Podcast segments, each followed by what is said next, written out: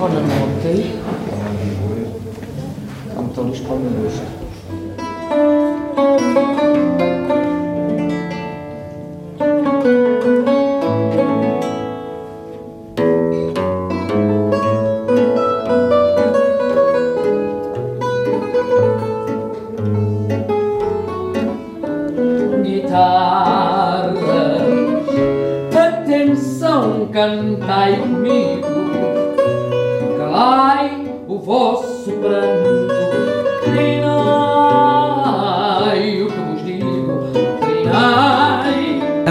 empurra Kim ligeiramente para trás. A cabeça encosta-se à parede, o sorriso fica preso ao rosto sereno, os olhos fecham-se para um sentir mais profundo. I like to feel the fado deep, yeah, very deep. I like to feel the music uh, with uh, my eye closed. Kim é coreano, está pela segunda vez em Lisboa. Fado é uma das poucas palavras que conhece em português, uma das poucas melodias que diz ser parecida com a música tradicional coreana. The traditional uh, Korean music is very similar to fado. I know the fado means in English the fate Is it right? No destino de Kim e de todos os estrangeiros presentes no restaurante Bacalhau de Molho, antiga casa dos Condes de Linhares, o fado tem o poder de uma música voadora. Ao fundo da sala, o francês Jean-Claude desenha no ar o movimento de cada melodia. On acompanha ce mouvement, on pourrait se pencher, on pourrait dessiner ce mouvement mélodique avec la main.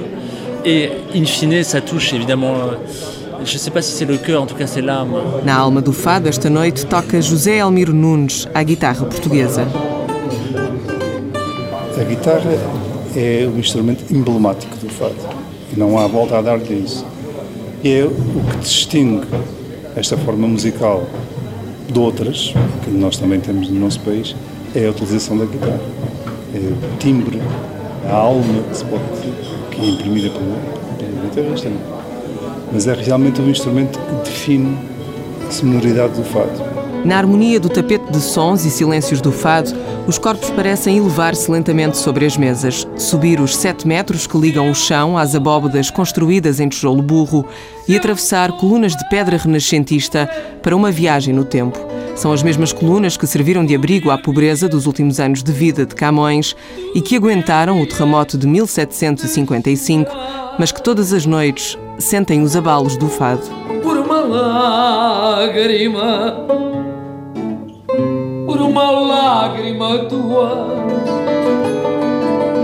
que alegria me deixaria matar. Se o fadista for fadista a sério, tem que transmitir. Doa a quem doer. Os estrangeiros sentem não percebem o que é que nós estamos a dizer, mas sentem quando nós estamos a dizer uma frase com amor, uma frase com meiguice, uma frase com sensibilidade, ou quando é de revolta, ou de raiva, ou de zanga.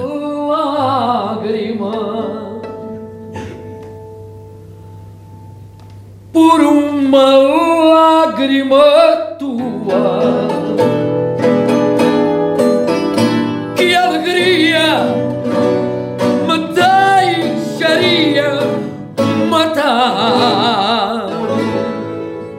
Os cabelos pretos de Cidália Moreira caem pelos ombros e confundem-se com o longo vestido da fadista cigana.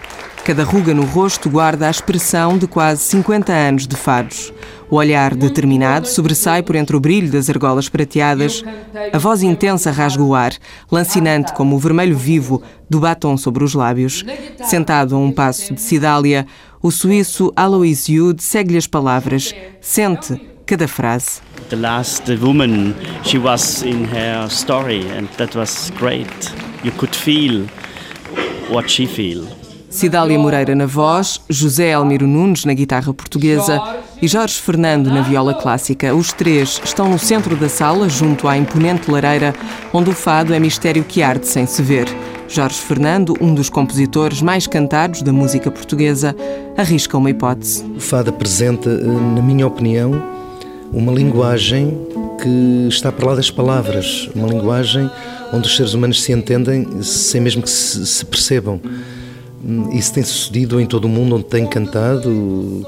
Eu e colegas meus tenho visto gente a chorar nas primeiras filas sem perceber uma palavra de português, o que vem provar que há essa tal linguagem, a linguagem do sentimento, de alma, de coração, chamemos-lhe o que quiser, sem, sem qualquer estigma, mas que é facto que ultrapassa, a própria palavra ultrapassa. Desce em mil silêncio, um leve quebranto, que triste paira no ar. Uma pergunta ganha forma no arrepio da pele, nos rostos de olhos bem fechados, no coração apertado pelas emoções. Será afinal a música um dos mistérios mais bem guardados da humanidade? Me faz voltar. Uma coisa que é curioso, que esta relação música-emoção é uma, uma relação muito pouco investigada. E só agora, com o advento da imagem e de mapeamentos, motor, uh, mapeamentos cerebrais mais, mais detalhados, uh, que começa uma certa investigação na neurociência sobre esta relação emoção Uh, e música. O investigador alemão Martin Lauterbach é neurologista e psiquiatra de formação. Chegou a Portugal há 10 anos para fazer investigação na área da neurociência. Tem estudado também a relação entre o cérebro e a música. Mais à frente, Martin vai contar-nos o caso de um guitarrista que já não consegue tocar com unhas falsas.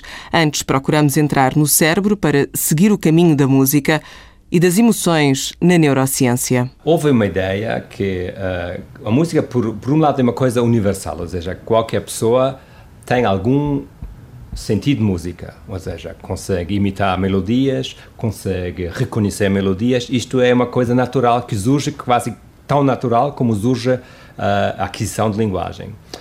E depois era a ideia se, como a linguagem já se sabe há muito tempo, há 200 anos mais ou menos, não tanto, mas 150 anos, sabe-se que a linguagem é processada predominantemente no hemisfério esquerdo. Era um pouco a ideia que, se calhar, a música seria um pouco a capacidade em espelho e seria processado predominantemente no hemisfério direito. E quando nós vamos ver no mapeamento cerebral ou por imagem ou por métodos eletrofisiológicos, de facto nota-se que há áreas mais distintas no córtex auditivo direito. A neurocientista Catarina Rezende de Oliveira acrescenta que o estímulo musical é capaz de ativar várias zonas do cérebro, como o hipocampo, onde guardamos as memórias, ou a amígdala, uma pequena área essencial no processamento das emoções. Estas áreas que estão mais diretamente ligadas nos circuitos que são estimulados pela, pela música, portanto a parte frontal, a, a parte do hipocampo, portanto a amígdala, que é aquela estrutura cerebral eh, que tem muito a ver com este controle da emoção. Por exemplo, estas áreas por sua vez, modulam a atividade ou enviam impulsos, por exemplo, para as áreas límbicas e paralímbicas. O que é que isto quer dizer? Parecem palavrões muito, muito fortes. São as áreas do cérebro que estão por baixo, portanto, do córtex e que, no fundo, estão ligadas ao prazer e à recompensa. A diretora do Centro de Neurociências e Biologia Celular em Coimbra realça que a música consegue assim despoletar emoções estruturantes no ser humano. Por exemplo, se nós pensarmos em atividades eh, básicas até que são necessárias à preservação da espécie, sei lá, o alimentarmos, o, o prazer da maternidade, o prazer da amamentação, o prazer sexual, portanto, no fundo, estão ligados à ativação dessas áreas. É por isso que nós, há determinadas melodias uh, que nós ouvimos com uma sensação de relaxamento, prazer, agrado, não é? Há outras que desencadeiam em nós tristeza, não é? E aí nós choramos. Choramos e não é preciso compreender o significado das palavras para sentir a pressão dos olhos e as lágrimas a caírem pelo rosto. O homem tem em si todas as competências básicas, digamos, para compreender a música, perceber, ter a percepção da música. O sentido mais desenvolvido quando a criança nasce é o olfato e a audição. Estão quase completamente desenvolvidos. Muito uh, diferente, por exemplo, do, do, sistema visual, que quase não está nada desenvolvido no, na criança. E também o, o sistema motor na criança demora muito tempo a desenvolver. A criança, já nos primeiros dias de vida, consegue distinguir entre a mãe e outras pessoas, por exemplo, pelo cheiro e pela audição. Canto, logo existo. A pista deixada pela neurociência leva-nos à Faculdade de Ciências Sociais e Humanas da Universidade Nova de Lisboa, ao encontro das investigadoras Ana Monção, linguista e psicoterapeuta, e Helena Rodrigues, fundadora do Laboratório de Música e Comunicação na Infância. No trabalho que fazemos aqui no Laboratório da Música de Colo, Vemos muito frequentemente bebés que ainda não falam e que não têm ainda aquisição de marcha e que quando ouvem música reagem, é, reagem uh, corporalmente, é, qual, é, qualquer coisa de muito biológico. As questões de ritmo, por exemplo, um, quando pensa na aquisição da linguagem verbal, há um período pré se considera pré-linguístico em que os bebés quando estão a interagir com os mães ou com outros, com outros cuidadores ou com quem esteja à volta, vão aprendendo os ritmos da interação. É como se tivesse uma espécie de formato quando há aquelas brincadeiras, agora a mãe faz darará e o bebê responde, ou, ou aqueles jogos, jogos do ela tapa-se e depois aparece, não é? Isso cria, o cucu, exatamente, portanto, cria determinados ritmos da interação, uma espécie de um modelo uhum. que depois vai preparar a criança para aquele modelo que já temos, mesmo já durante a aquisição da linguagem verbal, que é o ritmo de interação entre os interlocutores. Depois as crianças crescem e a interação faz-se de forma menos musical, mas o instinto nunca se perde. Isso observa-se logo, por exemplo, na reação, na, na interação uh, de alguém que pega no, num bebê, quer dizer, como, como a Ana estava a dizer, quer dizer, uh, este, esta comunicação que é pré-verbal e que, uhum. e que, quer dizer, eu, aqueles pequenos jogos de ah, tá, e, e, o bebê ah, ou responde só com o olhar e eu ah, tá, quer dizer, isto já é uma grande lição. A investigadora na área da psicologia musical sublinha que mesmo as pessoas que dizem não saber cantar, cantam mais do que pensam. Eu posso não ser capaz de distinguir tonalidades, por exemplo, e distinguir entre parararara ou rararara, por exemplo. Há pessoas que, para quem isto é absolutamente igual. Mas a própria aquisição da fala envolve aspectos de musicalidade. A própria aquisição da fala taratatatata envolve aspectos uhum. de musicalidade. Taratatata. Quer dizer, eu para poder falar há, uma, há alguma cadência rítmica e da intuação, a própria aquisição da fala,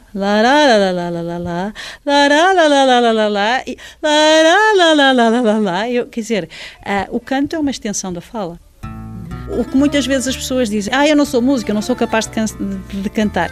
Isso muitas vezes, na minha experiência, é porque alguém lhe disse, ah, que voz horrível. E a partir do momento que nós dizemos a alguém que canta mal, isso é qualquer coisa muito interiorizada, porque a voz é, é a identidade da pessoa. Às vezes há uma voz que se levanta mais alta do que o mundo do que nós me faz chover meus olhos quando canta num pranto que me desce a minha voz. Carminho habituou-se aos aplausos desde os 12 anos. É uma das vozes da chamada nova geração do fado, mas aos 27 partilha com os fadistas mais velhos e mais novos a naturalidade de um canto sem ciência, sem consciência do impacto da música no corpo. É difícil, muito difícil, uh, descrever esse, esse lado físico, mas sei que tenho muita atenção, que tenho gestos que são porque já me disseram pessoas que, que, que, me dizem e depois eu depois reconheço, não é? Gestos hum, quase descontrolados. Uh, não são, não são muitos, não é? Não, não, não, é uma, não é um descontrolo, mas, mas a forma como as mãos se mexem não é, não é uma coisa premeditada nem controlada. Tem a ver com a forma como a voz sai. Não sei, isto é tão difícil.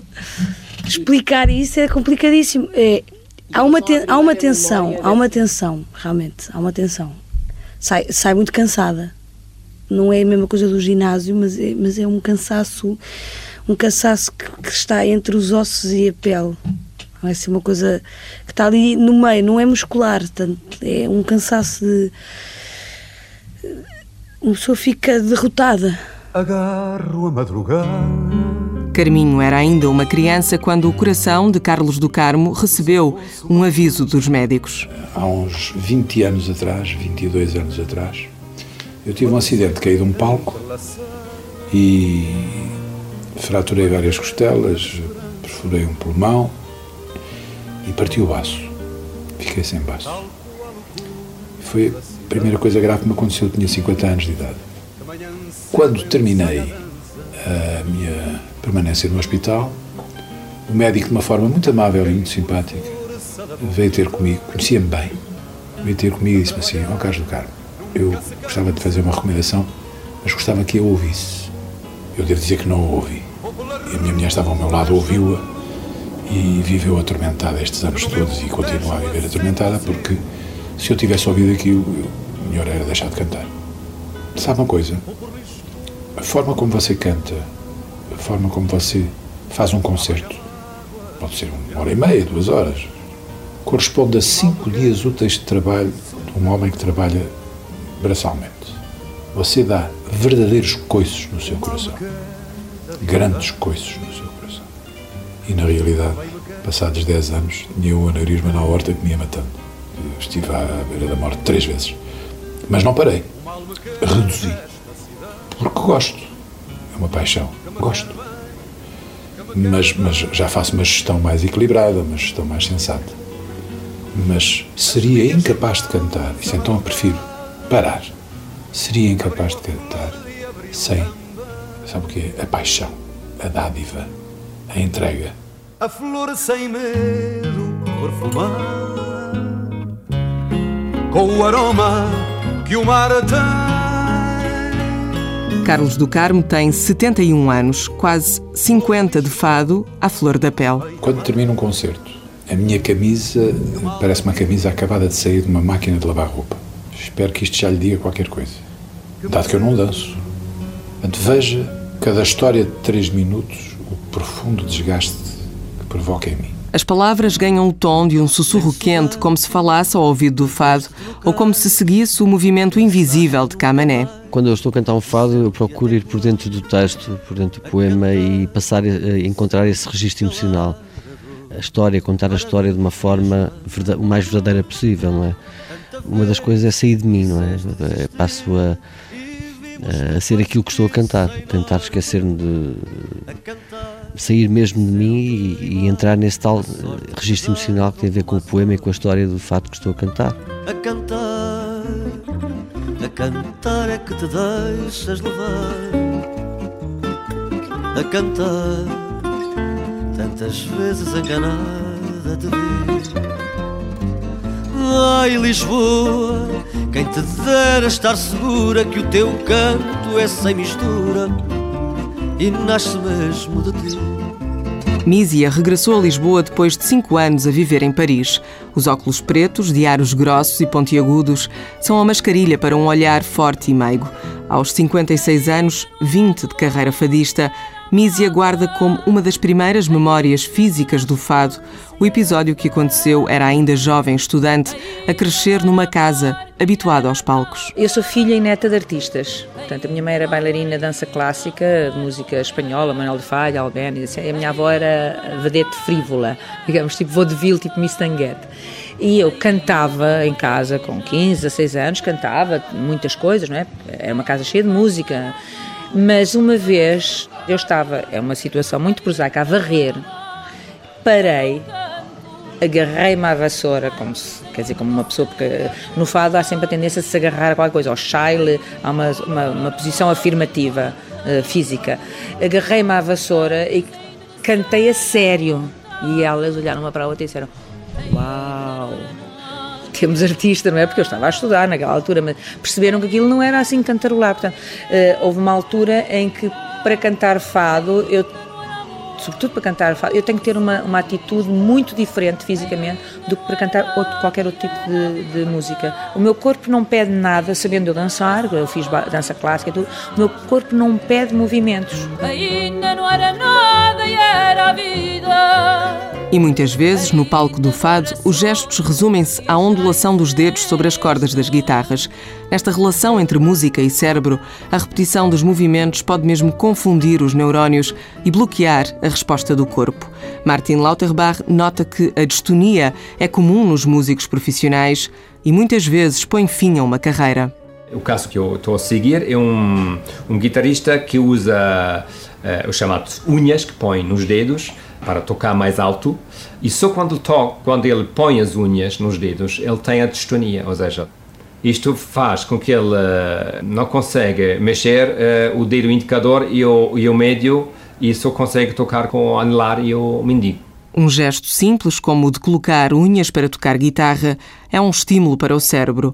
O problema é que os neurónios deste guitarrista deixaram de ser capazes de responder, e isso pode mesmo ter sido causado pela hiperatividade de determinadas áreas do cérebro. Por exemplo, as áreas de certos dedos como são muito usadas e são muito crucial em certos instrumentos. Há certos dedos, não são todos, e às vezes é só uma mão que tem os, os movimentos mais finos e outra tem uma tarefa menos complicada. É que esta, esta representação desta mão e das áreas sensoriais e motoras difundem noutras áreas e começam a confundir os programas. E aí começa a, a surgir a distonia porque depois o cérebro já não sabe se, se um impulso vai para o dedo 2 ou para o dedo 3.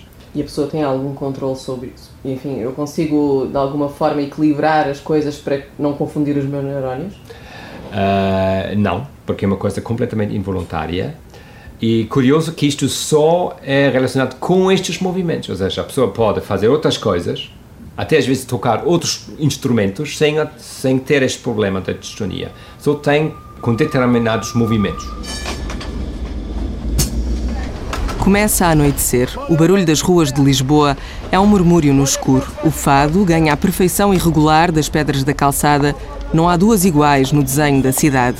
Deixamos tocar ao fundo as vozes de Mísia, Camané, Carlos do Carmo e Carminho. Seguimos os passos da noite até à Madragoa.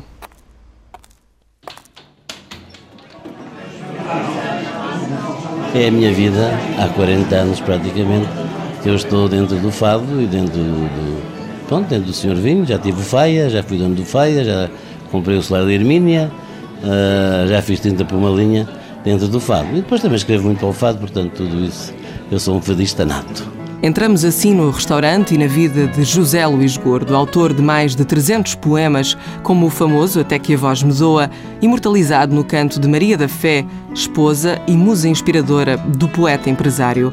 O site do Senhor Vinho está escrito em nove línguas, mas para José Luís Gordo, nenhuma delas, nem sequer o português, consegue explicar o mistério do fado. É esse tal mistério. Nós todos andamos a, a ver se descobrimos ainda, mas não conseguimos descobrir. Portanto, é, o fado é misterioso como tem mistério, é difícil a gente saber porque é que as pessoas gostam tanto.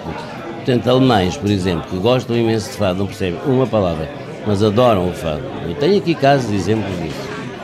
De italianos e de, de, de, de amigos meus que vêm cá, ficam louca, loucos com o fado. Ananás com vinho do Porto. As mesas espalhadas sobre o chão de tijoleira ocupam quase todo o espaço da sala. No branco das paredes, o olhar distrai-se entre guitarras, pratos pintados à mão e candeeiros a fazer lembrar as ruas da cidade. Elementos decorativos que, afinal, são essenciais no ritual do fado. Quando as luzes baixam, calam-se os pratos, entram as guitarras. Vamos, vamos lá, vamos lá começar. As guitarras entram, está o microfone da rádio a gravar a impressão de um ouvido brasileiro.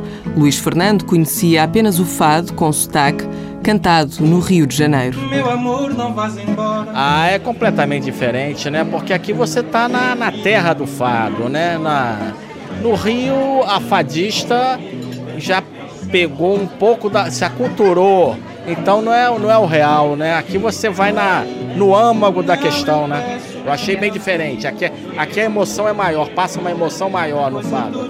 Para a fadista Aldina Duarte, passa a musicalidade da palavra. O que é que é a musicalidade na palavra realmente? São o sentido e o sentimento que a palavra traduz.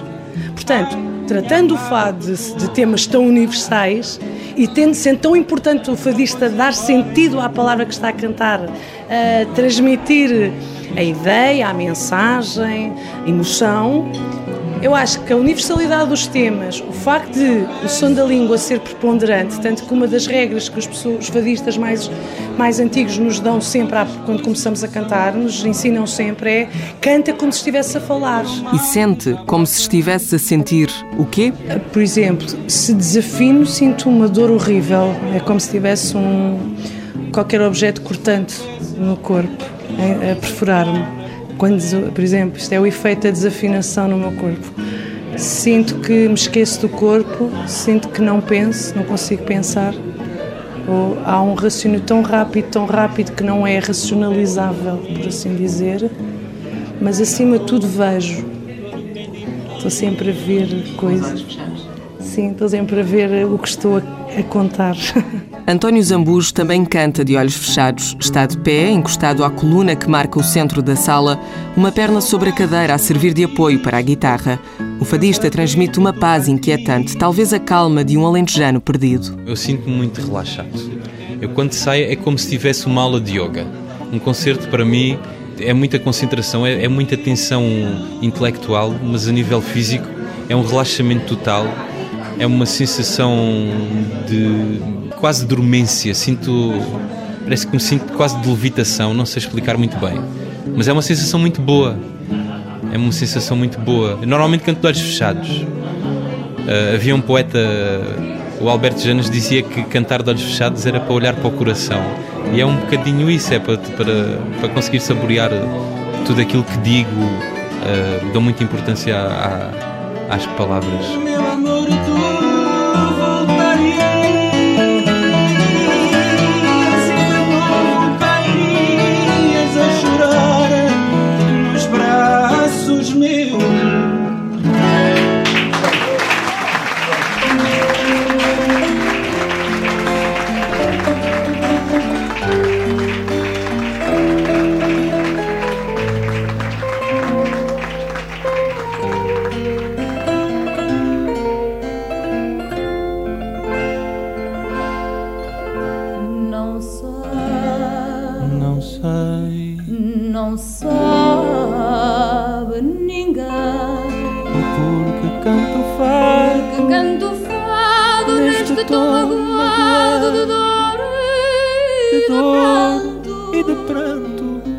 De Amália Rodrigues a António Zambujo ou Aldina Duarte, fadistas com um nome que começa pela primeira letra do alfabeto, o fado tem atravessado gerações, já ganhou todas as letras. Na distância que separa a Madragoa, ou Alfama, da cidade de Kim, lá na Coreia do Sul, o fado cumpre-se num ritual de gestos maiores do que o tempo. Quando as luzes baixam, o silêncio ganha a cor da alma. Às primeiras notas da guitarra, a sala é atravessada por um arrepio. Tudo isto é processado pelo cérebro. E o corpo? O corpo estremece na penumbra de um fado. Cá para mim a minha rua é um risonho canteiro. Tem gatos me anda a lua nos telhados em janeiro. Tudo ali é português, tudo lá vive contente. Vive o pobre e o burguês, é pequenina talvez, mas cabe lá toda a gente. Melhor nunca vi que a rua onde eu nasci, a rua pobrezinha, mas tem uma graça infinda. É humilde, qual aldeia, embora digam que é feia, cá para mim é mais linda. É humilde, qual aldeia, embora digam que é feia, cá para mim é mais linda. Não há ódios nem maldades, tudo ali é singeleza. Não pode haver, na verdade, oh, assim mais portuguesa. Nada tem que seja novo. Essa rua da gentalha, canto e me comovo. É a rua do povo que labuta e que trabalha melhor nunca vi que a rua onde eu nasci. Rua pobrezinha, mas tem uma graça infinda. É humilde, qual aldeia, embora digam que é feia, cá para mim é mais linda. É humilde, qual aldeia, embora digam que é feia, cá para mim é mais linda.